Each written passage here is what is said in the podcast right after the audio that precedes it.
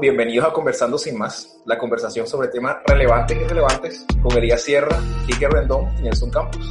En el día de hoy vamos a hablar de un tema que para muchos es actual, aunque ya hay muchos que ya saben desde hace mucho tiempo de lo que se trata, que es el tema de Bitcoin, las criptomonedas, la tecnología blockchain. Quizás para ti no tiene nada, ningún significado lo que acabo de decir y precisamente por eso es importante la conversación de hoy, para saber cómo tres personas que ignoraban sobre el tema se fueron empapando de él y empezaron a tener una idea que diera lo suficiente para tener una conversación. Entonces yo quiero abrir la conversación de hoy con Kiki y con Elías, preguntándole qué querías. ¿Ustedes qué pensaban de Bitcoin cuando lo escucharon por primera vez? Yo me acuerdo que hace muchos, muchos años, por allá, no sé, estamos hablando que 2010, 2011, yo estaba en internet y me topé con el white paper de Satoshi. Me topé con el documento con el que alguien estaba proponiendo de, mira, hice este modelo matemático y este software y se ve muy interesante. Y me acuerdo que le dije a mi papá, esto es súper interesante, mira esta oportunidad, deberíamos invertir. Y él me dijo, no, no, no, no, esa cosa de comprar por internet son muy peligrosas. O sea que prácticamente hubiese sido uno de los socios fundadores por una vaina aleatoria de internet. O sea, fácilmente en ese momento hubieras podido meter 50 dólares y hoy en día tuvieras un billón, o sea, casual. Casual. Entonces, dejamos eso quieto hasta que ya después se puso de moda. Volví a decirle cuando estaba en 100 dólares y me dijo, no, yo no creo que eso vuelva a subir. Y bueno, así va la historia. Hasta ya recientemente que estuvo la burbuja y él estaba como loco diciéndome, hey, ¿cómo funciona esto? ¿Por qué no hemos invertido? Bueno, porque tú no querías. Y bueno, hoy en día igual ya tengo algunas monedas, ya he invertido una cierta cantidad de plata en blockchain. Eso es un tema que ha sido bastante familiar para la gente cercana a mí. Mi roommate anterior, por ejemplo, es economista y vio mucho potencial en, en esa tecnología antes que pasara por el boom de los 20 mil. Invirtió y recuperó bastante dinero televisor de mi casa estaba comprada con la plata del Bitcoin. Y bueno, siempre ha sido muy interesante, como eso ha sido bastante influyente en el mundo, siempre le he hecho bastante seguimiento, por así decirlo. Y es una tecnología que me parece que en el futuro no solamente, o más bien hoy en día ya no se, utiliza únicamente cuando estamos hablando de criptomonedas, sino ya en diferentes ámbitos, porque ya la tecnología del blockchain como tal es bastante concisa y más adelante me parece chévere explicarla y profundizar en ella. Bueno, pero eh, ¿desde qué punto de vista ves el Bitcoin? Porque yo veo que hay gente que lo ve como un medio para volverse rico rápido, para hacer dinero, o sea, un medio de inversión. Y hay gente que en realidad está más interesado en el impacto que el blockchain hace a la sociedad, que es lo que está escrito.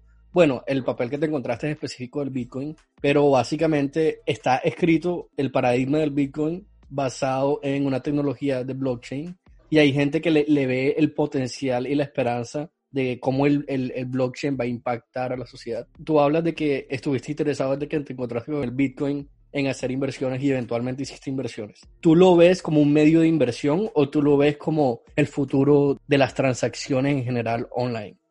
Yo lo veo como un medio de inversión yo no soy muy de la mentalidad de hacerse rico fácilmente. Si bien es cierto que hubo una burbuja financiera cuando llegó a los 20 mil dólares, yo no creo y yo no espero que las cosas se comporten de esa manera. Eso me parece que fue una situación anómala. Sin embargo, como un medio como para tener una inversión, por ejemplo, en los países donde la inflación está muy fuera de control, como por mencionar algunos ejemplos, Venezuela o Argentina, si tú tienes un millón de pesos en el banco y de repente tienes 30% de inflación, de, perdiste 30% de ese millón y de repente tienes 700 mil, porque sí, por arte de magia. Comprar dólares o comprar algunas monedas más estables no siempre es una opción porque no hay disponibilidad puedes hacer una inversión en Bitcoin y garantizar o proteger tu moneda de la inflación. Como un medio de inversión alternativo, me parece totalmente viable. Para hacerte rico de, repente de la noche a la mañana, yo no soy creyente de que la vida es tan fácil. Y qué interesante que hayas tenido contacto con el Bitcoin desde el principio. Desde el principio yo lo oía, lo escuchabas, lo que la gente decía de él y al principio, como en todo lo que te vienen a contar que va a ser rico la noche a la mañana, te lo veía con bastante escepticismo y por hablar con Elías un poco, con preguntas concretas y respuestas concretas, ya, ya mi visión empezó a cambiar bastante, porque ya no era pues el pitch o el, discurso de ventas que me echaba alguien sobre el tema que yo vi en internet, sino que ya era sobre la naturaleza de lo que sucedía y de la razón por la que se creó. Y ya pues hablar un poquito de como de la posible solución que era para grupos de personas diversos. De repente a alguien le gusta por esta razón, de repente a alguien le gusta por la otra. Pero preciso fue el saber qué era, no lo que me vendían, lo que me empezó como a decir, como, eso vale la pena y es una idea muy, que está muy chévere de verdad responde muy bien a problemas modernos. Claro, y sobre todo hay que ser muy cuidadoso porque para mí, de mi conocimiento personal, todo lo que te metan con tipo Forex, hacer compra y venta de divisas, commodities, ahora hoy en día muy de moda, como que invertir y comprar y vender en Bitcoin, para mí eso está dentro de una franja bastante gris y muchas veces estafa. Por ejemplo, conozco mucho o me han llegado ofertas de, mira, te voy a vender el último software de inteligencia artificial, tú lo programas para que compre y venda bitcoins y te haces millonario. Mi primer pensamiento es muy sencillo. Si es tan bueno, ¿por qué me lo quieres vender y no eres millonario tú? Estás hablando de Elías, ¿verdad? Que siempre está tratando de vendernos softwares aquí por, en los chats cuando tenemos los programas. Ok, para ser justos, ahora mismo tengo dos bots haciendo transacciones automáticas pero son bots open source. Tú los puedes encontrar en GitHub, que es en la página web de repositorios de proyectos de código libre más famoso del mundo. Actualmente son de Microsoft. Y bueno, sí es verdad que hay muchísimos scams alrededor de Bitcoin. Realmente hay scams alrededor de todo. En especial, bueno, cuando digo scams me refiero a esquemas Ponzi, a estafas. Y en especial en temas que tocan cosas que la gente escucha pero no entiende. Así que el Bitcoin se presta muchísimo para eso. La mayoría de gente todavía pues no se ha tomado el tiempo de investigar bien qué es el Bitcoin, qué son las criptomonedas. Igual, esto ahora mismo ya hay mucho más conocimiento en comparación a hace unos 4 o 6 años, en comparación al 2016 cuando hubo el boom del precio del Bitcoin. Entonces veíamos en las noticias, el Bitcoin pasó de 400 dólares a 20 mil dólares en no sé cuánto tiempo. Y la gente veía eso y la gente abría los ojos, pero no saben qué es el Bitcoin. Empezaban a leer sobre el Bitcoin y decían que criptomonedas, que blockchain, pero son un montón de conceptos para encapsular y digerir en poco tiempo. O sea, en un artículo no es suficiente. Así que eso lo hacía como un tema muy coqueto para personas que estafan. No solamente esto ha pasado con el Bitcoin, yo a mí me han propuesto meterme en negocios que al final todos terminan siendo esquemas Ponzi multinivel. Yo soy súper escéptico con este tipo de negocios. Pero bueno, me han propuesto que no, aquí lo que tenemos es una red de aplicaciones móviles. Cuando yo me pongo a ver las aplicaciones móviles, tienen 200 descargas. Me dicen sí, porque entre más interactúas y la gente y no sé qué, entonces tú metes un millón y a los tres meses te dan un millón doscientos y entre más gente traigas y tal, pero esto no es un esquema Ponzi, hay un producto, una aplicación móvil que nadie tiene. Yo soy muy escéptico con, este, con estos temas. Ok, vamos por partes, porque hay mucho de qué hablar. Déjame decir algo. Recordemos, amigos, siempre, si te dicen que quieres ser tu propio jefe y que vas a salir de pobre sin hacer nada o que te vas a hacer millonario de la noche a la mañana, por favor no pierdas la plata. Excelente, excelente recomendación. Es más, yo te diría, si quieres ganar plata segura, te vas a ganar el monto que te dicen que tienes que invertir si no lo inviertes. ¿Ah? O sea, si te dicen, mete 500 dólares aquí para poder ser tu propio jefe y hacerte rico rápido y todo eso, pues si no te metes, salvaste 500 dólares. A menos que nosotros hagamos un curso sobre cómo hacerlo. En ese caso sí hace real. Y por favor, todos compren el curso y véndanse a sus amigos. Válgase el sarcasmo. Volviendo a la pregunta de Nelson, ok, yo voy a responder. Mi primera interacción con el Bitcoin probablemente mi hermano me lo trajo. Los que me conocen saben que he experimentado en 10.001 negocios tuve mi primera interacción con él más o menos como en el 2014, si no estoy mal. Hice una compra cuando el Bitcoin estaba en 300 dólares. Y bueno, al final, entre un experimento y otro, me puse a hacer disque trading y tal, pero después me di cuenta que ah, lo mío no es el trading. La oportunidad de negocio que vi fue hacer mining. Hacer mining significa que, bueno, tú inviertes en unas computadoras para resolver operaciones matemáticas complejas, que en eso se basa en la tecnología de blockchain y te ganas un reward, una recompensa, y esa recompensa es una fracción de Bitcoin. Yo en ese momento invertí mil dólares en una computadora especializada para gaming con tarjeta procesadora de video y tal, diseñada para videojuegos, porque yo quería utilizar el GPU, que es el poder de procesamiento de gráficos, para hacer mining, resolver estas operaciones complejas y ganar dinero. Pero me di cuenta que era más costosa la energía que yo estaba consumiendo con mi computadora. En ese momento la tenía instalada en Estados Unidos. Piensa que muchas de las granjas de mining más rentables las tienen en países donde la energía es muy económica o incluso gratis. Así que bueno, lo que yo intenté hacer no fue negocio, justamente todavía tengo ese computador aquí pensando que algún día voy a querer jugar y ahí tengo el poder de procesamiento para jugar. Probablemente no llegue a pasar, pero bueno. Y bueno, después de tantos años, yo al final eh, me quedé con algunas criptomonedas porque Bitcoin no es la única que existe, es la más famosa pero existen otras cryptocurrencies o criptomonedas. También tenía la idea de hacer trading, que es comprar una, vender otra. Eventualmente, el año pasado, o si no fue a principios de este año, yo me enteré que venía a pasar otra etapa del Bitcoin que se llama un Bitcoin halving, que significa que el Bitcoin, cada vez que llega a cierto número de Bitcoins que existen en el mercado, el reward, la recompensa que reciben los mineros, baja a la mitad. Entonces, ¿qué pasó? Históricamente, cada vez que ha venido un halving de Bitcoin, cada vez que ha sucedido esto, el precio de Bitcoin se ha disparado. Así que lo que yo vi después de analizar y todo fue que estoy viendo a Bitcoin con otros ojos. Antes, cuando yo vi que iba subiendo a 16 mil dólares hace cuatro años, mi hermano me dijo, vamos a invertir. Él invirtió, él entró cuando el Bitcoin estaba en 8 mil pero ya venía de bajada y siguió bajando y perdió. Yo pensé en invertir, pero yo dije, no, este crecimiento tan absurdo tiene que ser especulativo, esto se va a desplomar en cualquier momento. Yo decidí no entrar y no me interesó más el Bitcoin ni siquiera para hacer mining. Así que bueno, desde ahí hasta este año que volví a analizar lo del mining y eso, y dije, bueno, así sea especulativo o no, esto tiene sentido. Esto tiene sentido como un método alterno de inversión, como dice Nelson, como una parte diversificada de tu portafolio. Porque cuando la moneda falle, cuando la gente busque alternativas de inversión que no sean ni la bolsa ni el mercado de Forex, que son monedas, los criptocurrencies están ahí. Así que si mucha gente invierte, el precio sube. Yo lo vi como una oportunidad. Hay mucha gente financieros eh, muy importantes que dicen que ven el Bitcoin llegando a los 100 mil dólares de aquí a los próximos dos años. Yo entré con, con estrategia de buy and hold. Lo que yo quiero hacer es mantener el Bitcoin. No lo voy a vender hasta que por unos dos años, a ver qué sucede. ¿Por qué? Porque yo dije, si yo hace cuatro años, en vez de gastarme esos mil dólares en una computadora, los hubiera metido en Bitcoin, hubiera hecho fácilmente 100 mil dólares. Pero no lo hice, me compré algo. Esa ha sido mi experiencia con el Bitcoin por arribita.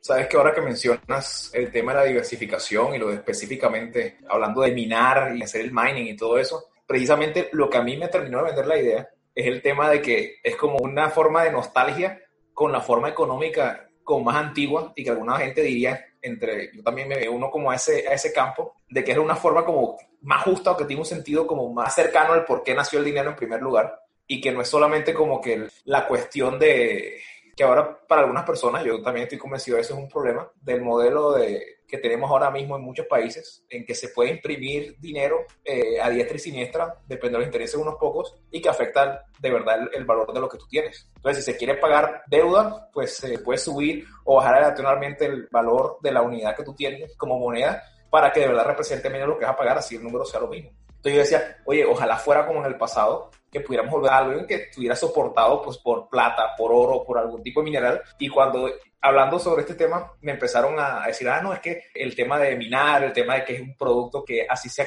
como artificial, está protegido para que no se pueda quedar más. Al final se comporta como si fuera un mineral. Decía, oye, pero es que es genial la idea, ¿por qué? Porque es una forma de protegerte de unos sistemas como modernos que a veces de verdad te perjudican. Entonces dice, oye, es como una especie de vacuna que quizás no amerita que te tires all in, que metas todas tus fichas en esa apuesta, pero que de algún modo es como una especie de seguro. Así como cuando la gente dice, o sabes que debería comprar agua porque no sé si ahora que se empieza a ir la luz por las tormentas ahí en la Florida y eh, luego vaya a haber agua después de todo lo que va a pasar con el COVID y lo que sea, entonces yo voy y compro agua y digo, bueno, si no se va el agua, igual tengo el agua. Si se ve el agua, pues fui inteligente en haber comprado agua. Entonces yo lo veo un poquito por, ese lado. No sé qué opinan de esto y existe alguna particularidad de las criptomonedas, en especial Bitcoin, que es la que estamos hablando hoy, que haga que ustedes digan como que lo que me terminó de vender y me parece como que es súper oportuno de esto, es este punto específico.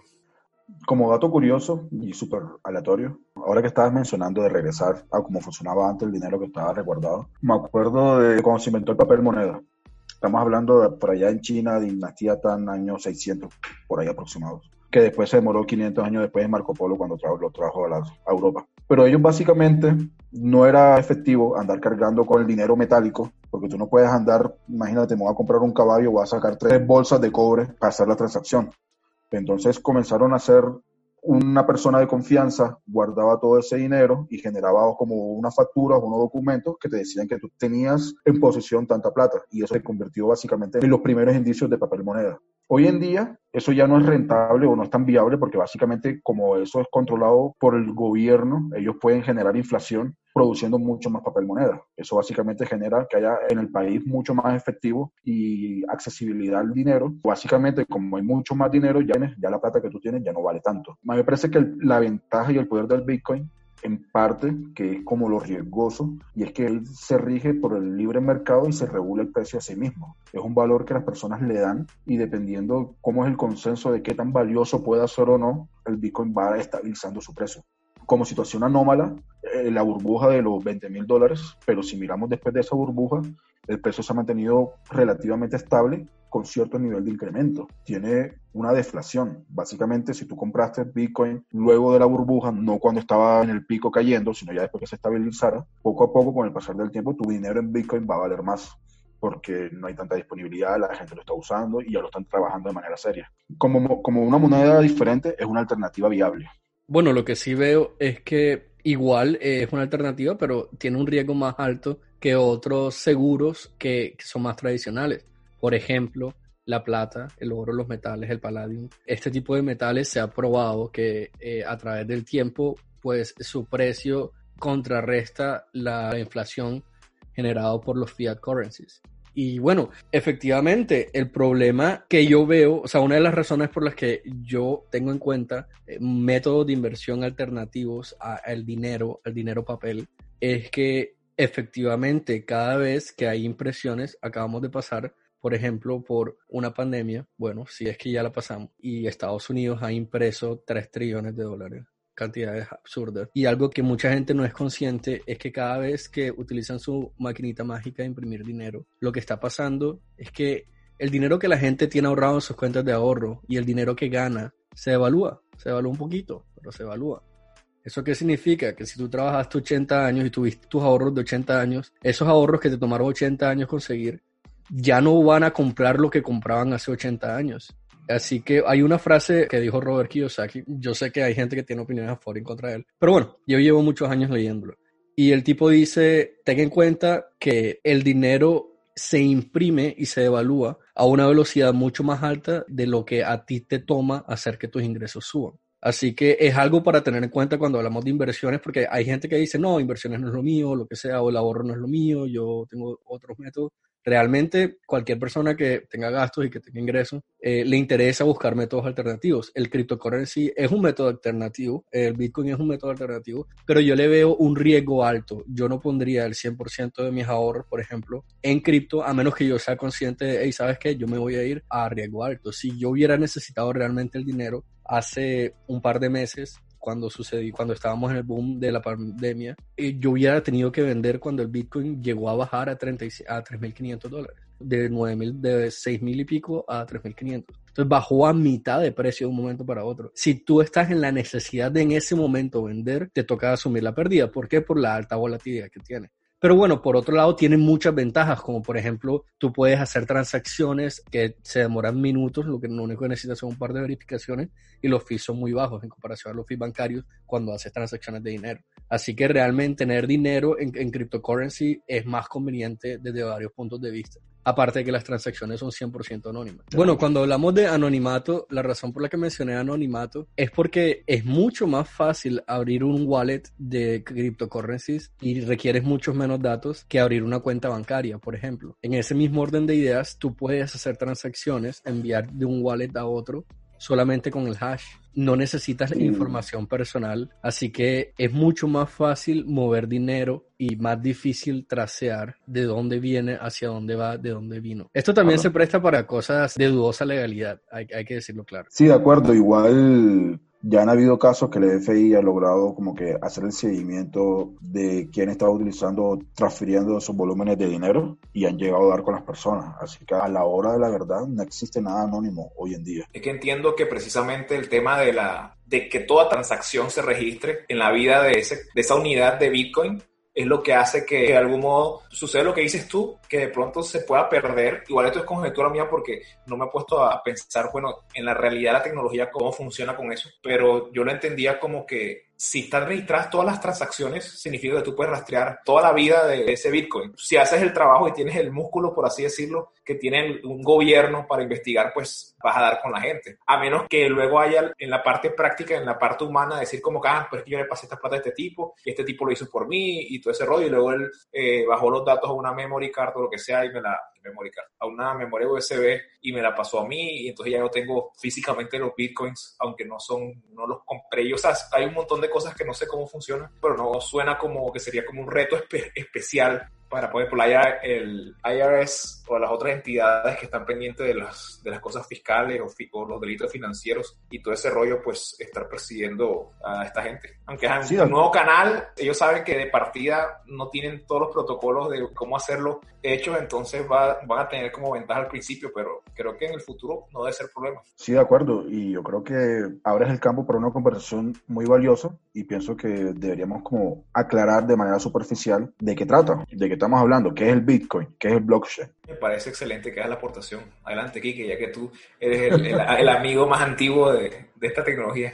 Bueno, prepárense. Todo comenzó por allá en el año 2008-2007, aproximado por ahí, en el cual hay un nombre muy famoso que se van a encontrar inclusive con el Bitcoin que se llama Satoshi Nakamoto. Satoshi es un nombre muy particular porque él es el que publicó el documento científico o el documento donde estaba toda la información y las ecuaciones matemáticas de cómo construir los blockchain. Y Satoshi es un nombre que probablemente algunos vayan a escuchar porque Satoshi es la unidad mínima en la que se puede partir el Bitcoin, que son un cento millardo, una cosa así. 100 millones. Es la unidad mínima en la que uno puede partir un Bitcoin. Es un Satoshi. Satoshi no se sabe quién es, no se sabe si es una persona, no se sabe si es una organización, no se sabe ni siquiera de dónde es había muchas especulaciones que decían que era japonés porque en algún momento Satoshi escribe en su biografía que soy un joven varón de 37 años japonés, pero levanta muchas sospechas que blockchain no está escrito en japonés, no tiene observaciones en japonés, no hay ningún manual escrito en japonés y Satoshi habla perfectamente inglés. Entonces no realmente no se sabe. Él cogió esta información, la publicó en internet y la humanidad se enloqueció, porque era una cosa que ya estamos viendo todas las implicaciones que tuvo. Algunos dicen inclusive que él simplemente está oculto porque lo que publicó era tan en contra de los intereses de los gobiernos que básicamente su vida estaría amenazada. Se estima igual que él tiene millones en Bitcoin. Sin ponernos paranoicos, cabe agregar la nota de que hay teorías que dicen que Satoshi eh, en realidad es un seudónimo para un grupo de gente que creó el blockchain y, Bitcoin. O sea, que no es una persona en sí, sino un grupo de gente y utilizaron a Satoshi como seudónimo. Aunque también hay eh, multimillonarios de Bitcoin que dicen que han hablado y que tienen contacto con Satoshi. Realmente son teorías. Es el conde Saint Germain. No sabemos quién es, no sabemos si existe o no. Si es uno o son mucha gente. Y básicamente el Bitcoin es el nombre del software de una tecnología que está basada en blockchain como el origen de la, tecnología es blockchain, por eso podemos encontrar que hoy en día está tan de moda las criptomonedas, porque si tú te basas en los fundamentos teóricos del blockchain, tú puedes crear cualquier tipo de criptomoneda. Puedes crear cualquier criptomoneda y poner el nombre que tú quieras. Básicamente, lo que hace especial al blockchain es que es descentralizado y cada nodo o cada unidad de cómputo puede funcionar como un auditor. ¿Qué quiere decir? Imagínate que en lugar de tú de tener un departamento contable, cada persona en la compañía lleva un blog de notas con el registro de todas las transacciones que se hagan. ¿Eso qué implicaciones tiene? Que si tú quieres alterar, quieres robar dinero o quieres simplemente ocultar la información, no vas a poder porque toda esa información siempre se está viendo comparada con información de todos los demás auditores o todos los demás blogs de notas o todos los demás registros. Eso es uno que da mucho valor. A mí me impresionó ahora que hablas de eso, especialmente cuando en la explicación ya de la tecnología de blockchain específicamente, te dice, oye, es que como que el, DNI, como el documento de identidad de cada nodo, cambia cada vez que tú alteras algo. Entonces, como si a ti tu número de cédula quedara caduco en algún momento cuando tenías la última transacción bancaria, la última compra en, la tienda que compraste pan y, y Coca-Cola, dice, te cambiar el número de identidad o el número de pasaporte, entonces ya uno sabría que usaste esa tecnología, hubo un acceso o que hubo un cambio y hay un montón de como de repetidores de esa información que te dicen, oye, efectivamente hubo un cambio, entonces como que de algún modo el sistema se vuelve muy difícil o que crea una circunstancia específica en la que puede ser atacado que de verdad no a mucha gente la lleva a decir que en la práctica es imposible. Bueno, ya vendrá la gente que son, tienen un talento especial para atacar sistemas y cosas así, y tratarán de probar lo contrario para ayudarlos a, o para su propia ganancia, o para tratar de ayudarlos a que mejoren eso, o que les paguen por mejorarlo. Hasta ahora no hay ejemplos notables de que hayan podido vulnerar la seguridad. Eso que, que dicen de literal es como que, oye, es imposible que tú lo manipules sin que crees como un tag o una nueva ID. Entonces la gente va a saber y las otras computadoras van a saber que algo cambió porque no es la misma información que estaba en otros lugares. Entonces es súper interesante ese rollo. Eso no significa que no puedan acceder a una wallet y robarte los bitcoins. Claro, si te hacen phishing y consiguen tu login de tu wallet, pueden transferirlo. Y, y lo hacen, lo hacen porque por eso existen wallets que cobran más fees, pero ofrecen mayores layers de seguridad, capas de seguridad. O, por ejemplo, las wallets físicas que dicen que es la manera más segura.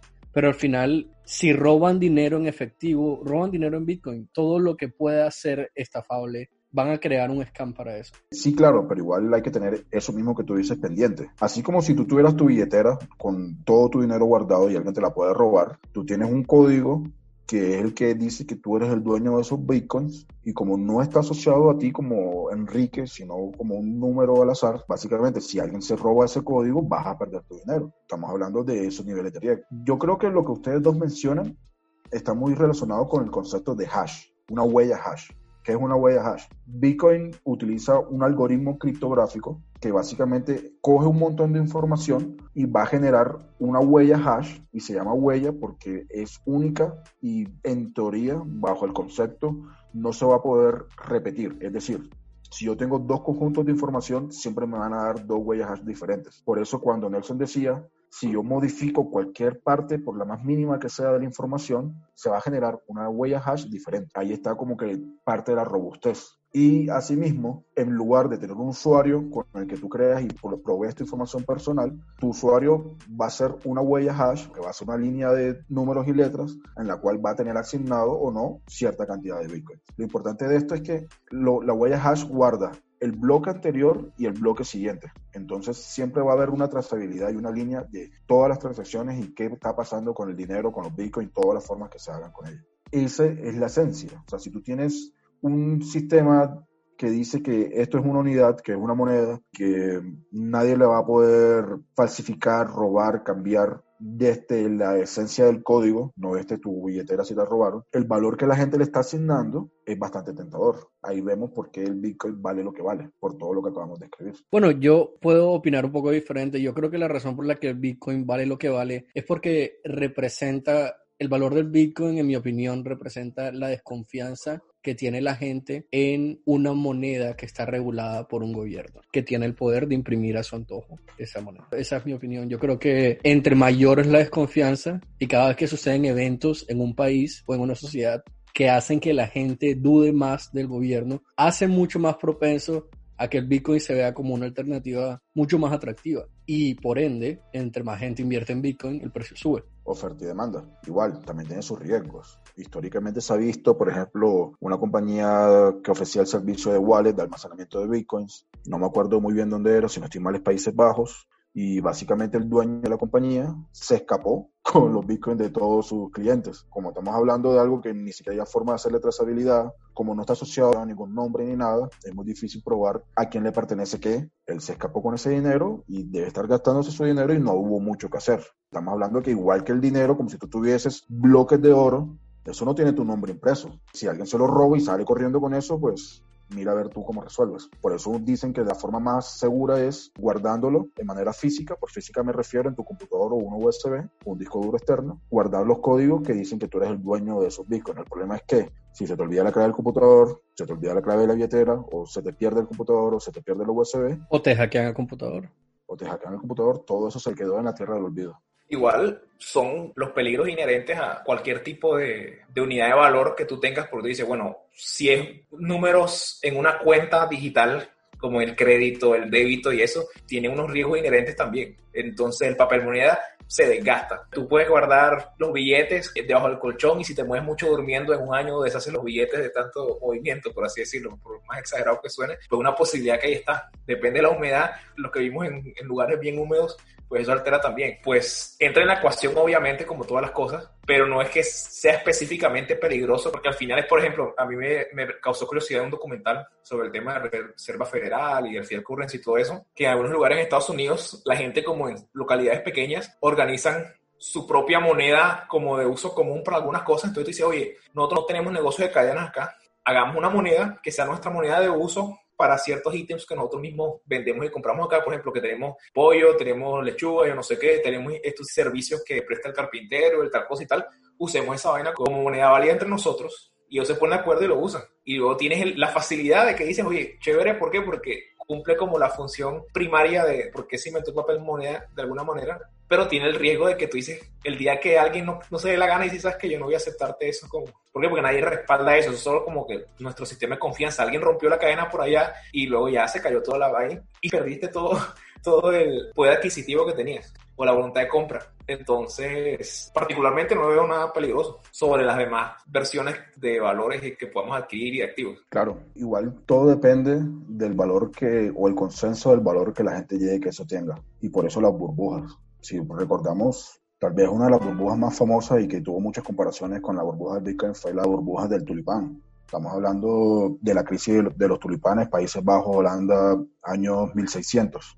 En ello básicamente tú demorabas nueve años cultivando un tulipán blanco y de repente comenzaron a tener unos parásitos que hacían que tuvieran unas formas y unas rayas y unos matices diferentes. Y la gente obviamente en esa época no sabía que era por un parásito, pero todo el mundo tenía alto poder adquisitivo y comenzaron a especular sobre el precio de los tulipanes a tal punto que la gente estaba vendiendo negocios, casas simplemente por tenerlos porque recuperaban y tenían mucho dinero con ellos. Llegó un punto inclusive en el que vendieron por un precio exorbitante los últimos tandes de tulipanes y ya la gente se había gastado de tal manera el dinero que nadie tuvo poder para volverlos a comprar, que provocó que cayera un 90 mil por ciento el precio del tulipán de la noche a la mañana. Así básicamente, exactamente igual fue la crisis del Bitcoin cuando subió a los 20 mil dólares. De repente ya el Bitcoin estaba tan caro que la gente tuvo miedo de si iba a subir o no y comenzaron a vender y todo el mundo vendió tan rápido y al tiempo que básicamente se fue hacia abajo el precio y se desplomó.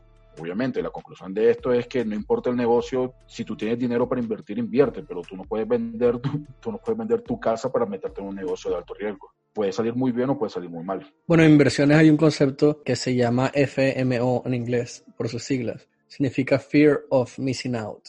Y significa que a la gente eventualmente cuando ve que algo está subiendo y cuando, en especial cuando hay una explosión mediática respecto a un tema específico, a la gente suele darle miedo de perderse la gran oportunidad. Y eso efectivamente hace que sucedan cosas como, como la que describe Kike, lo cual es muy interesante porque él está hablando de un producto físico y real, los tulipanes existen. ¿Y por qué se subió el precio? Es como que me parece interesante, me parece como que en qué momento se disocia el precio del valor que realmente estás obteniendo por el producto. Cuando tú notas una disociación, o sea, que el valor del producto no está subiendo al mismo nivel al que está subiendo el precio, entonces ahí puedes pensar, aquí puede estar pasando una burbuja. Sí, total. En ese caso no fue simplemente que el Bitcoin representara una moneda de cambio seguro, sino que la gente estaba viendo que si invierto 3.000 y vendo 6.000, no me importa qué está pasando, es una oportunidad para ya hacerme rico rápido. Eso implica ciertos riesgos. Bueno, en el caso específico este que hablamos, que a mí me parece súper interesante, me acuerdo que leí una vez un libro que se llama El Tulipán Negro, que es de Alejandro Dumas, el mismo escritor del Conde de Montecristo, que es interesante porque entonces quería mostrar el tema de que el tulipán negro, que era el que no se conseguía, era como que el, como la gallina de los huevos de oro, es decir, como que si tú te salía un tulipán negro y empezaste a experimentar y eso coronaste porque ibas a tener el tulipán de mayor valor en todo el, mundo en ese momento. Y si lo hiciste una vez, ibas a poder hacerlo dos veces. Te iba a hacer de alguna manera la gallina de los huevos de oro, iba a ser el, el craquear la alquimia, por así decirlo, tener el toque de rey Midas, todas esas se cumplían en, ese, en eso específico. Entonces era interesante porque tú veías que le daba una posibilidad a la gente que otras cosas no te la daban, de tú poder tener tu casita chiquita con un patiecito, tener una macetica y empezar ahí a cultivar unos tulipanes. Si pasaba el tiempo lo suficientemente, o sea, si se mantenía la burbuja, tú podías haber crecido cinco tulipanes que tuvieran esa, ese parásito sin tú saber eso y haberte hecho subir un, un estrato social de la noche a la mañana o haber cambiado como que toda la historia de tu familia por el hecho de lo que ibas a tener acceso nada más por haber podido vender esos cinco tulipanes. Entonces, súper interesante, pues ya el tema de que estamos hablando de que la gente está utilizando flores como un elemento importantísimo en la, economía, el más importante en ese momento, sino por lo, lo que representaba decir como, oye, ya, las, ya sembré, ya vendí, ahora cuánto tiempo necesito para tener listo para vender otra vez. ¿Cuánta gente quedó embolatada con, o quedó así como suspendida todos sus, sus planes porque decidieron en mal momento meterse en ese negocio? Como mucha gente le puede pasar con una criptomoneda, decir como que, ahora sí me voy a meter como con 500 millones de, de, dólares en esto y pues sea preciso cuando empiece a bajar de la forma más aguda que, que ha hecho nunca en su historia. Y es una posibilidad, entonces por eso es que uno sopesa las cosas. Descarrilé la conversación un poquito, pero nada más para comentar eso de, del libro, que que es diferente cuando tú ves las cosas solo, ah, bueno, que el tulipán valía mucha plata, y cuando ves cómo impacta más o menos la vida de la gente y la vida social y el prestigio que tienes porque tienes una, porque eres un, el mejor creador, el creador, no, sembrador de tulipanes o lo que sea. Entonces, como recomendado aquí del, del podcast para nuestros oyentes. Gracias. Igual eso está muy relacionado que en el tiempo de la máxima burbuja había tanta confianza o tanto interés por el simple nombre de Bitcoin. Por ejemplo, en Estados Unidos tú montabas un negocio que se llamaba Limonadas Bitcoin y tú vas a tener muchísimos inversores. Era algo desproporcionado porque la gente no entendía la profundidad de qué era, ni qué significaba, ni qué representaba, sino que simplemente por tener el nombre o tener la palabra Bitcoin, ya ellos asumían que eso era un negocio que iba a dar muchísimos millones. Bueno, yo tengo dos consejos. Uno, hay una frase, no es un consejo, pero es una frase que me gusta mucho, que la única manera de mitigar el riesgo en una inversión es aumentando tu conocimiento. Entre más ignorante eres sobre un tema, mayor va a ser tu riesgo. Y dos, ten cuidado con cuando hagas una inversión, asegúrate de que el dinero que estás usando es dinero que estás dispuesto a perder. Invertir es arriesgar. Si alguien te dice lo contrario, no inviertas en él. De acuerdo, es como cuando uno va a invertir en la ruleta. Pero, o sea, honestamente, hablemos serio. Si Kike llega y me da información histórica de que él de verdad puede medir las posibilidades y puede sacarle plata a la, a la ruleta, yo invertiría un poquito para seguir analizando la información histórica y ver si el suceso, si el margen de éxito continúa. Yo invierto. Al final esto es matemática, esto es eh, retorno de inversión y riesgo. Y estos son como que hay tres indicadores que de verdad en matemáticas financieras te lo dicen todo y todo lo demás es información para tú ir como agudizando, matizando lo que tú crees sobre esos tres indicadores, por así decirlo. Entonces al final es como, oye, ¿cuáles son las, las posibilidades de que si yo hago esto hoy, factores externos, e intereses que yo no conozco ahora, intereses que sí conozco, alteren el resultado final. Al final es eso. Lo que pasa es que como uno no, no conoce todas las posibilidades. Es como ahora mismo, tú podías ahora mismo decidir comprar en la playa y en la Florida unas casas que el precio ha bajado un poco por la temporada, lo que sea, por el tema del COVID, por si en general el precio en esa área ha bajado y tal, y ahora que viene supuestamente los huracanes. Y tú puedes tirar la apuesta de es que yo creo que este año el huracán se va a desviar al norte, al sur, o se va a disipar, tal cosa y todo el mundo está corriendo en la dirección contraria para irse a pasar dos semanas en, en Alabama, no sé, en Charleston, en South Carolina, donde sea, y tú estás como loco arreglando casas ahí solo en, al lado de la playa. Si tú le pegas y latinas a que la tormenta se va a desviar, eres un genio absoluto y, y puedes escribir un libro porque vas a hacer un poco de plata por, por adelantarte a, al mercado. Pero no latinaste, viejo, y, y, y, te puedes hasta morir ahí por, por estar de payaso y que arreglando casas mientras, mientras viene un huracán. Medio cómico el, y exagerado el, el, ejemplo, pero así es como con todas las cosas. En una cantidad finita de plata y tienes que decir qué vas a hacer con ella. Y dice, oye, ¿sabes qué? A mí me cuesta nada más un año, en un año puedo hacer esta plata otra vez. Entonces no me molesta tirar todo eso de una vez en esto. Y si sale, es excelente. Si no sale, pues yo asumo la responsabilidad y sé que tengo otras vías. Pero si uno no tiene nada y lo único que tiene es, es un solo burrito, lo vendes para hacer esto y es algo, alto riesgo, pues mejor no hacerlo. Sí, claro, el conocimiento es poder. Es como todas esas personas que cuentan, que saben contar cartas o que saben predecir la, la máquina de los casinos. Como anécdota curiosa, yo una vez estaba en una fiesta y a manera de entretenimiento fui el host de una tabla, de una mesa de ruleta. Y supuestamente yo decía, bueno, me aprendí todas las reglas, estudié cómo funciona, tengo una ruleta que no está alterada ni modificada, pues tengo una posibilidad entre 99 de perder. No, la gente que estaba ahí sabía jugar, y básicamente me quitaron todo el dinero, o sea, perdí vilmente. Entonces, para mí, estadísticamente, yo nunca entendí qué pasó. La casa no siempre gana. La, casa no ganó. Eso es. Quique, la próxima vez que nos reunamos en un lugar donde se pueda jugar y tú sabes la casa, voy a apostar. Me avisan para llevar efectivo. Al final, todo el dinero que se ganó y se perdió se donó a caridad. Igual curioso, el conocimiento es poder. O sea, si yo lo veo desde mi punto de vista, no había ningún factor que yo hubiese ignorado para perder la posibilidad de entre 1 entre 99 y no fue así. Eh, y eso se transmite también en la vida real. Hay muchas cosas que también parecen muy al azar, pero simplemente puede ser que no tengas la información suficiente para mitigar el riesgo. Bueno, hago el llamado a la acción. Déjanos en los comentarios si te gustaría que analizáramos cuáles son las probabilidades reales de ganar diferentes juegos de casino. Me parecería un tema interesante y estoy seguro que no todos los, los juegos de casino tienen las mismas probabilidades, pero no solo eso. No todos los juegos casinos pueden aumentar las posibilidades de ganar basado en tus habilidades. Estoy seguro de eso. Así que podemos indagar sobre esos temas si alguien nos dice que, le parecería interesante escucharnos conversando sin más sobre eso. Después de la cuña, del plug, como dicen en el podcast. Autocuña. El, el, shameless, plug, como dicen los gringos. Quería preguntarles como, bueno, para el futuro igual siempre hay, uno se hace en su mente como el mejor caso y el peor caso y como que uno dice, bueno, puede pasar todo entre esos dos casos. Para que en el mejor de los casos, que se vuelva la criptomoneda como una cosa en la vida del el 60% de la población, o en el peor de los casos, que esto sea un, un, pequeño nota de pie de página en la historia de las finanzas y, de, y del dinero y de los activos y de todo eso, y las nuevas tecnologías y cómo influyen eh, en, los, en los servicios financieros digitales y todo ese rollo. ¿Ustedes qué creen que, por qué lado se inclinan y qué creen que se necesite para que, para que eso suceda o, o no suceda?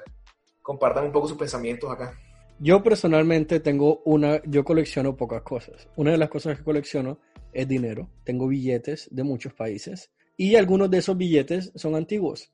Y casualmente tengo billetes de Estados Unidos, dólares, que dicen que son intercambiables por el portador, para el portador por su equivalente en plata si lo llevas a un banco. Y efectivamente también tengo billetes de Colombia que dicen que son intercambiables en oro al portador.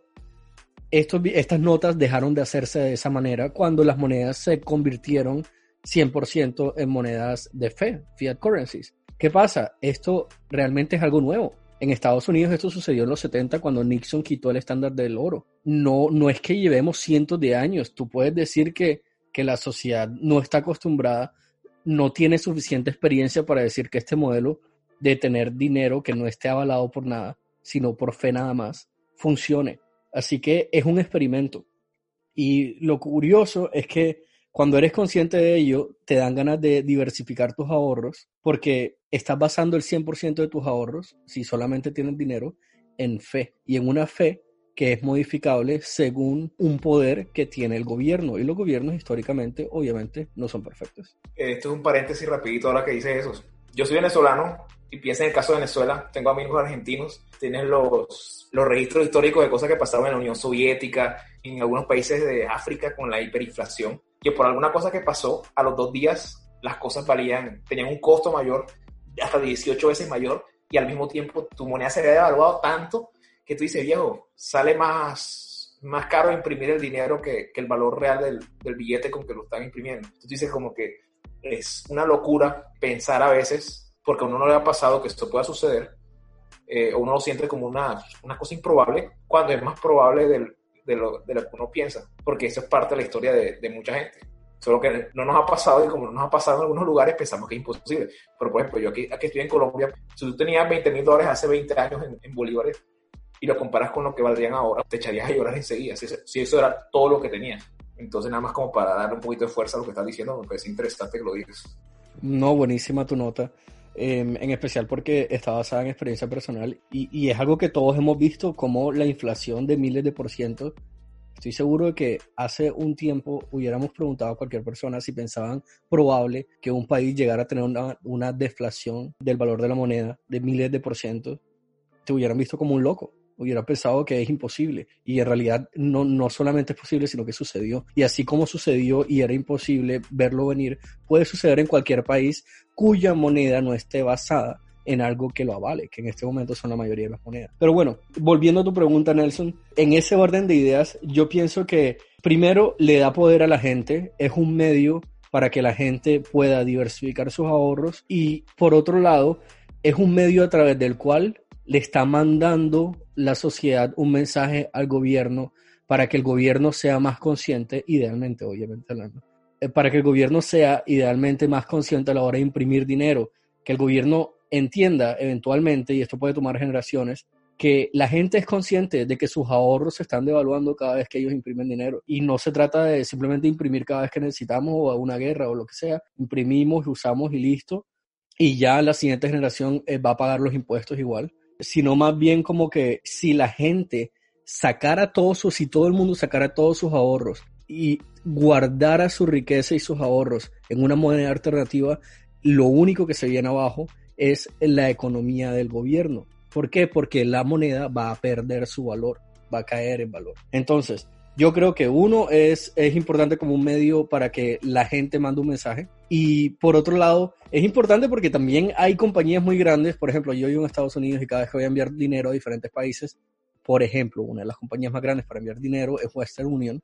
Los fees que te están cobrando son absurdos y depende del país que estás cobrando. El otro día estaba hablando con un amigo cubano y él me contaba, Cuba queda aquí a 90 millas de Key West y te están cobrando un 20% de lo que estás enviando como fees por una transacción económica que hoy en día se hace digital. Es que esa es otra cosa que hay que traer a, a la mesa. Hoy en día, el hecho de que el gobierno con la Reserva Federal, que es una organización privada en el caso de Estados Unidos, pueda imprimir dinero, ni siquiera significa que tengan el gasto de imprimirlo físicamente. Es agregar un cero. Hoy en día pueden manipular la cantidad de dinero disponible a través de medios digitales. No necesitan ni siquiera tener papel que lo avale. Así que se está haciendo una transacción 100% digital y te están cobrando el 20% aparte de un fee. O sea, definiciones de usura y eso. Y eso es vía real. ¿Cuál es la alternativa que eso no hay? Y por eso es que cobran lo que quieren.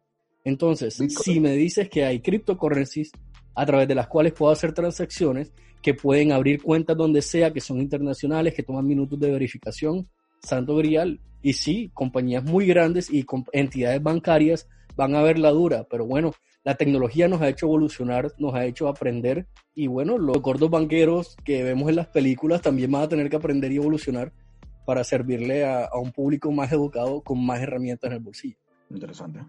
Igual cuando hablamos de inflación, me acordaba de, de Japón. Japón es un país súper interesante porque ellos no tienen inflación, sino deflación. Y Abe, el primer ministro, que sería en el caso del el equivalente al presidente, está tratando de imprimir dinero o hacer préstamos para que la gente, para que haya inflación en el país. Porque si hay deflación, eso quiere decir que tu dinero cada vez vale más. Entonces, la gente tiende a ahorrar porque sabe que además de los intereses, su plata en el futuro va a valer más y eso es dañino para la economía. No permite que haya comercio y no permite que haya economía. La inflación y la deflación son dos caras de la misma moneda que en exceso puede ser malo. Hay que manejar unos estándares. Siempre uno debe estar entre el 1 y el 2% para que tú sepas de que si tienes tu plata guardada va a perder valor y tienes que buscar cómo invertir y cómo gastártelo.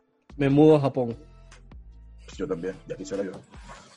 A mí me parece que lo que en verdad tiene valor como tal no es el Bitcoin, porque ya sabemos que el Bitcoin representa cierta cantidad en dólares, sino va bien la tecnología del blockchain.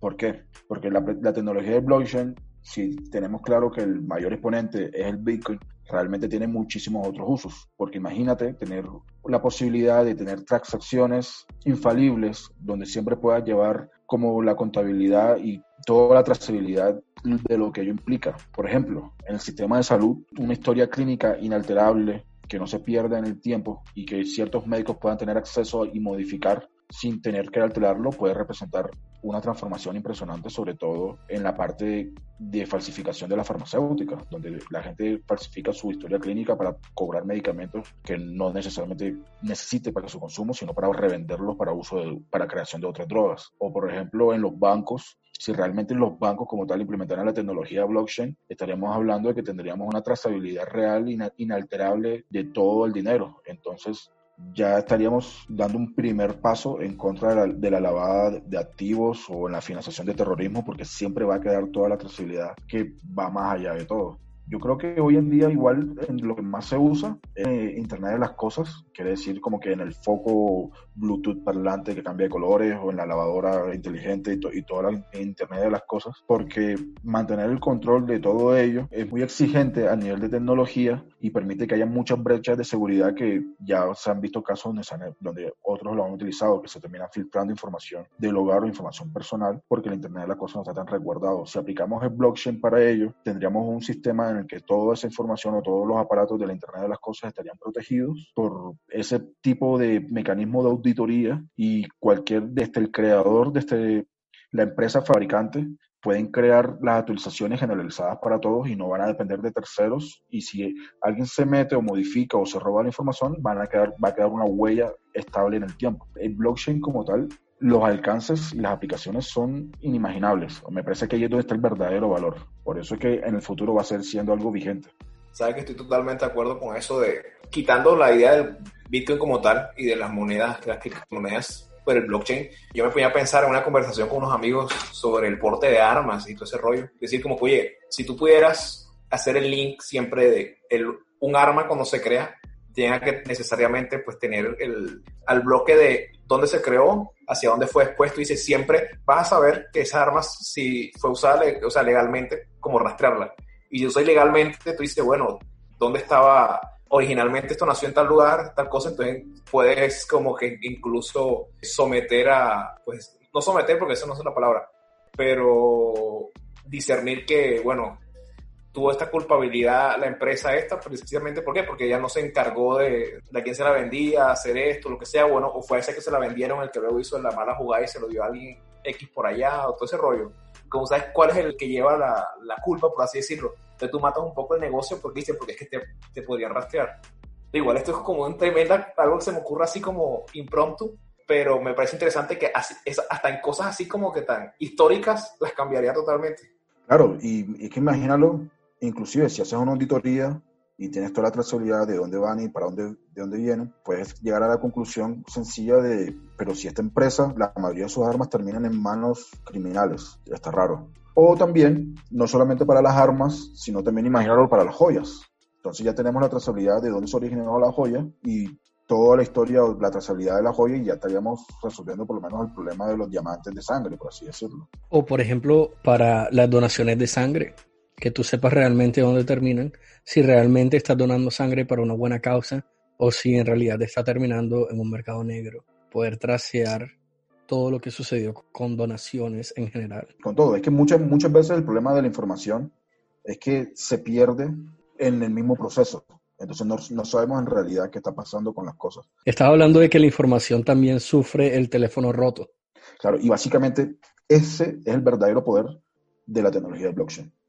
Sabes que en uno de los libros en que se menciona, un libro sobre inversiones a futuro, sobre cómo las tecnologías exponenciales, la inteligencia artificial, va a cambiar cómo planeas tú tu retiro si una persona eh, financieramente responsable y todo eso. Es como un, un, tipo ahí como famoso en Estados Unidos, como asesor y eso. Una de las cosas que él mencionaba sobre el blockchain era que una de las industrias, o sea, como tú te pones a verlo como en gremio, en industria, la gente que se dedica a confirmar que lo que estás diciendo es verdad, son millones de empleos a nivel mundial. No, y de verdad él es este, de verdad él tiene este, este tipo de crédito, de verdad él tiene estas deudas, de verdad él tiene esto, de ver, todo lo que es información tuya, verificarla y tenerla en un lugar. Que de algún modo, como que me parece un poquito como mi lado así como libertario, escéptico y paranoico y reaccionario, que, o sea, que van a tener solo en un, en un, solo lugar toda la información sobre toda mi vida, todo momento, y que eso yo no puedo, me pone paranoico, pero fuera de eso tiene una aplicación de decirle, todos estos pasos que tú das en tu vida normal para adquirir un, un vehículo, para adquirir un préstamo, el background check que te hacen, yo no sé qué y tal, tú, un montón de esos empleos se pierden enseguida en la medida que esto se implementa, porque se vuelve innecesario, porque tienen una, un método que hace que tú puedas hacer el check de muchas cosas sin necesidad de hacer eso. Entonces, por ejemplo, bueno, la, la, transferencia de un carro a otra persona y que tienes que ir a la notaría y que yo no sé qué y tal, y yo tengo aquí el, el bloque, y el bloque te autentica como, como el, el dueño. Así que el, el, tema es que, bueno, ajá, lo, lo robaron, entonces mantiene la propiedad, por así decirlo. O sea, no porque entonces en el bloque decía quién era el dueño ahora, cuando se cambió el bloque, o cuando se creó el bloque en la, en la cadena hay muchas cosas interesantes que pasan como resultado de eso. aunque se va un poquito el tema, de pronto un día podríamos hacer un programa solo con el tema este del, del blockchain. Bueno, eso da pie para una pregunta más para el oyente. Pero la razón es porque si no preguntas y no responden, no te puedes quejar después. Yo prefiero preguntar. Y mi pregunta en esta ocasión es, ¿te gustaría que habláramos un poco más sobre los blockchain o la tecnología en sí, o sobre Bitcoin, o sobre otras criptomonedas? ¿O te gustaría que de pronto que abordáramos este tema desde un punto de vista específico? Porque como hemos visto es un tema bastante denso, que tiene bastante material, depende del punto de vista por donde lo adoptes. Así que, bueno, le siembro la duda. Y Nelson, ya que has estado hablándonos sobre Bitcoin y trajiste este tema a la mesa, quiero preguntarte, quiero preguntarte, Nelson, ¿qué conclusión puedes llegar respecto, o sea, cómo, cómo influencia el Bitcoin ¿qué perspectiva debería tener con respecto al Bitcoin la persona de a pie? La persona que vive su vida normal, el Bitcoin no lo va a hacer millonario un día para otro, el Bitcoin no va a cambiar su vida. ¿Cuál es la conclusión que debería sacar o llevar como moraleja de este capítulo, por ejemplo? Pensando un poco en esta cuestión, yo diría que a todo el mundo le convendría pensar en, su educación financiera básica, porque al final esto es lo que te da elementos tú para jugar. Esto, tú dices, bueno, esto no existía antes, ¿cómo jugas tú ante un invento nuevo o una, un servicio a base de algo que ya existía, como era una tecnología específica y concreta, que existió como más o menos 12, 15 años antes de que saliera específicamente el white paper al que se refiere eh, al que vio en sus inicios y que se, se, debe tener pesadillas todavía con el white paper y, y su falta de patrimonio para invertir en ese momento. Este, todo eso hace que uno necesite elementos para jugar esta situación y parte de lo que hace lo de las criptomonedas en general es atrayente cuando te pones a pensarlo pero al mismo tiempo como que intimida un poco de verdad como que tomártelo más en serio porque te dices, bueno, es que se dicen muchas cosas, ¿a quién le creo? Por ejemplo, había bancos que específicamente, Bank of England, eh, no me acuerdo qué otros en diferentes países, que decían, no, eso es una ridícula, yo no sé qué tal, y luego iban y compraban 500 millones de dólares en, en Bitcoin, una cosa así, que te dice, viejo, tú me estás diciendo una cosa e hiciste otra. Entonces dices, ¿cómo juzgo yo por el comportamiento de los que saben las cosas? Bueno, igual para ellos 500 millones de pronto es, un, es una gota en el mar, pero si supieran que es de verdad tan volátil, no comprarían de repente 500 millones de dólares en eso. Pero tú necesitas pues tener acceso a esa información de primera mano. Primero, tener una educación básica en eso y segundo, aprender a identificar gente que te esté diciendo la verdad. Y normalmente quien te dice la verdad te dice muchos dependes y te dice muchas te hace muchos matices a lo que quiere decir con lo que te está diciendo. Y te habla de que eso tiene un riesgo, te habla de, que esto no resuelve todos los problemas, sino que es una alternativa. De pronto puede salir todo de maravilla o puede salir todo muy mal. Son las dos cosas que se me ocurren. Yo personalmente pensaría, o yo me llevo de tarea, y que tengo de tarea hace rato, identificar gente que, me, que entienda cómo los otros hechos, los hechos externos afectan las decisiones que se toman en cuanto a eso. Es decir, por ejemplo, bueno, el COVID, cosas como estas que ponen a gente paranoica, hace que mucha gente se vaya por allá. Entonces, al final, el mercado mundial de criptomonedas debe haber crecido muchísimo en los últimos tres meses o crecerá en los siguientes meses. Ya eso que me indica a mí qué debo hacer o no hacer, pues necesita gente con experiencia y que, que ya haya pues navegado muchos mares tormentosos y, y también mares en calmas para saber. Bueno, pero hay que tener en cuenta que si bien hay gente que tiene mucha experiencia, conocimiento e incluso visión, respecto a los temas de inversiones, nadie realmente sabe el futuro. Bueno, al menos no que pueda comprobarlo eh, científicamente. Por ejemplo, la pandemia, hace dos años nadie hubiera podido verla venir. O otro ejemplo, el crash económico que hubo en Estados Unidos durante la eh, cuando empezó la pandemia, que de repente se ha repuesto en niveles extra acelerados porque el gobierno tomó la resolución de imprimir trillones de dólares para inyectarlos en la bolsa y dar estímulos económicos para no dejar que la economía cayera. Nadie, incluso si gente muy culta, muy brillante, hubiera podido predecir que la bolsa iba a caer, que cayó, con todo el tema del coronavirus, la cuarentena, cerrar negocios, etc. Nadie hubiera podido prever que el gobierno iba a tomar la decisión de imprimir más dinero, inyectar 3 trillones de dólares como nunca antes lo había hecho, de enviar a la casa de las personas cheques, de aumentar 600 dólares a la semana la cuota que le dan a la gente que no tiene empleo, que pierden el empleo por temas de coronavirus. Entonces siempre hay un factor de incertidumbre o de azar. Pero eso no significa no inviertas. Al contrario, y yo apoyo lo que tú estás diciendo. Yo digo, invierte siendo consciente del riesgo, sé consciente de que un porcentaje de tus ahorros va a estar invertido bajo riesgo, un porcentaje va a estar a un poquito de riesgo y un porcentaje va a estar a alto riesgo. Toma riesgos, pero toma riesgos conscientemente. Yo creo que esa es la mejor manera que tenemos para mitigar el riesgo realmente. Sí, para finalizar, yo diría que básicamente, aunque uno no quiera saber y no le preste atención al Bitcoin y a las criptomonedas, o realmente, aunque uno no le preste atención al blockchain, eso va a ser una tecnología que a todos nos va a permear. De una u otra forma, va a estar detrás de muchos procesos. Ya la banca, servicios de tecnología, cada vez más los están implementando. Y uno quiere o no, poco a poco eso va a estar, aunque uno no lo sepa, eso va a estar en la vida de uno. Entonces, escucharlo y saberlo es interesante. Y por eso se los traemos a ustedes aquí. Excelente, Quique. Espero que en el futuro, cuando encuentres un white paper que valga la pena por ahí, pues nos lo comuniques en, en privado y a nuestro club de, de, seguidores VIP se los mandamos por nuestro newsletter en esa semana para que todos nos hagamos millonarios de la noche a la mañana. Habrán temas que nunca podremos abordar como qué tipo de blogs lee Quique para haberse topado con ese white paper en esos early stages. ¿Qué parte del dark web estaba, estaba mirando en ese momento para encontrarse con... Si, si de pronto él es Takeshi, ¿cómo se llama el Tamagotchi? ¿Cómo se llama el... y nosotros no sabemos. Takeshi 69, sí. Este, bueno, muchachos, un placer como siempre. Muchas gracias por escucharnos. Muchas gracias a ustedes por participar. Ya saben, envíenos sus preguntas, sus comentarios, denle like, compártanle a otros los episodios y continúen con nosotros conversando sin más.